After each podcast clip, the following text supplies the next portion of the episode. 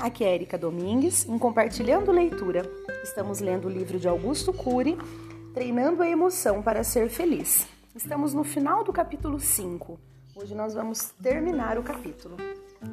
Deus e a psiquiatria. As histórias desses dois líderes comunitários devem nos dar uma grande lição. As pessoas preparadas e experientes na vida nem sempre sabem falar de si mesmas. Elas ficam ilhadas em seu mundo, sofrendo desnecessariamente. Elas não perceberam o treinamento da emoção que Jesus Cristo fez no jardim do Getsemane. Há milhões de pessoas na Terra que acham que a psiquiatria e a psicologia conflitam com sua fé. Os profissionais dessas áreas não fazem muito, apenas usam certos medicamentos e ou técnicas psicoterapêuticas que ativam certas funções e potencialidades intelectuais que estão no cerne da alma humana, criadas pelo autor da vida e que são subutilizadas. Na psiquiatria, nada se cria, tudo se transforma. Sempre usamos os ingredientes do ser humano. Ele é o grande agente de mudanças. As pessoas devem, em primeiro lugar, procurar seus amigos, seus professores, seus íntimos para ser ajudadas. Devem continuar tendo relacionamento cada vez mais estreito, aberto e inteligente com Deus, independente de sua religião. Jesus Cristo atingiu o topo da saúde emocional e intelectual.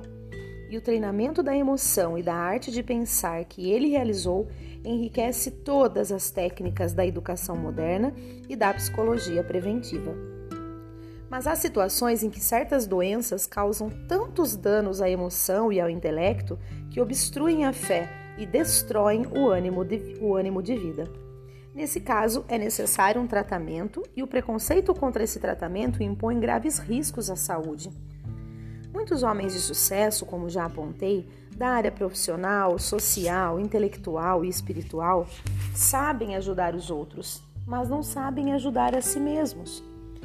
Muitos, muitos psiquiatras são excelentes para orientar seus pacientes, mas nem sempre sabem dar direção lúcida para, sinuosas, para sinuosidades de sua própria vida. Muitos juízes sabem julgar com serenidade as causas dos outros, mas nem sempre têm serenidade para julgar com lucidez seus conflitos emocionais e familiares.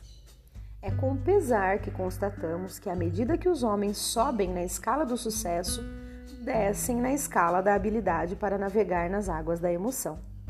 Deixam de falar a linguagem do coração, se isolam e investem menos em sua qualidade de vida. Mas um subtítulo é sempre tempo de aprender. Certa vez, alguém me ligou com uma história interessante.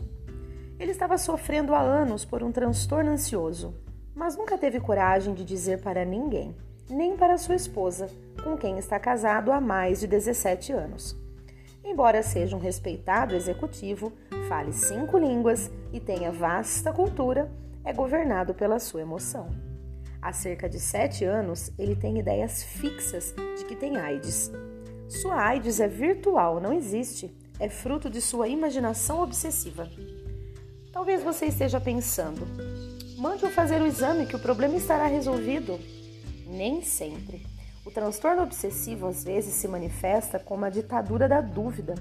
Seus portadores duvidam de tudo, inclusive dos médicos e dos exames. A cada 15 dias ele faz exames para verificar se tem o vírus HIV. O exame dá negativo. Ele fica tranquilo uma semana. Após esse período, começa a pensar que erraram no exame, que trocaram seu sangue, ele tem consciência de que não tem o vírus HIV, mas a emoção é ingênua. Ela vive como se a pessoa fosse portadora. É provável que haja mais AIDS, câncer e infarto virtuais do que reais.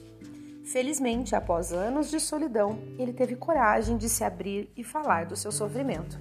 Agora existe um grande caminho para resgatar sua saúde emocional. Conheci médicos, advogados, professores universitários que precisavam abrir alguns capítulos de sua história com alguém, mas a sua vida é um livro fechado. Nunca se isole, mesmo que seu problema não tenha nada a ver com os exemplos que estou citando. Não importa se você é jovem ou adulto, não tenha vergonha de falar de si mesmo. Não tenha medo de falar, de falar a linguagem da emoção. Não fale com todo mundo, cultive alguns amigos íntimos e fale com eles. Nunca se esqueça de que o mestre da emoção estava a anos-luz da maturidade dos seus discípulos, mas mesmo assim ele falou abertamente sobre sua dor aos seus íntimos amigos. Ele poderia disfarçar e escondê-la, mas não o fez. Se a pessoa mais saudável, sábia e inteligente que já pisou nesta terra precisou de amigos para falar sobre suas emoções, como você espera ser saudável tendo a solidão como sua companheira? Descubra nas pessoas mais próximas o que elas podem lhe oferecer. Dê uma oportunidade a elas. Não se considere um gigante no território da emoção. Agora, o último subtítulo desse capítulo: O Mestre das Sementes Descartando a Madeira. Há duas maneiras de se fazer uma fogueira: com sementes e com madeira seca. Qual você prefere? Faço essa pergunta a muitas pessoas. Elas optam pela madeira. Mas digo-lhes: plante as sementes e você terá uma floresta e nunca irá lhe faltar madeira para se aquecer.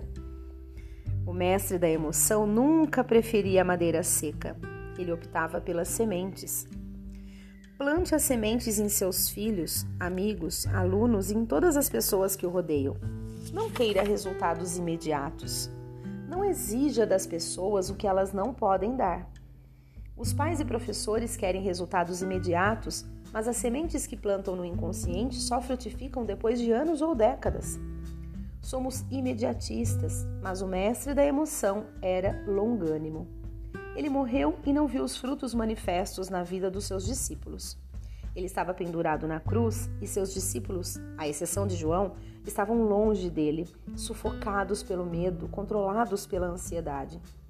Parecia que era o mais derrotado dos homens, mas as sementes que ele plantou germinaram nos seus discípulos e o transformaram no mais vitorioso dos seres. Os mais belos frutos estão escondidos nas sementes sem nenhuma formosura. Nunca duvide das sementes. Não se perturbe com sua aparente derrota na sua empresa, família, escola. Um dia, as sementes que você plantou trarão a sua vitória. O mestre da vida, antes de sua morte, semeou a coragem no território do medo, semeou a sensibilidade no solo da intolerância, semeou a mansidão no solo da ansiedade, semeou o amor no solo da discriminação.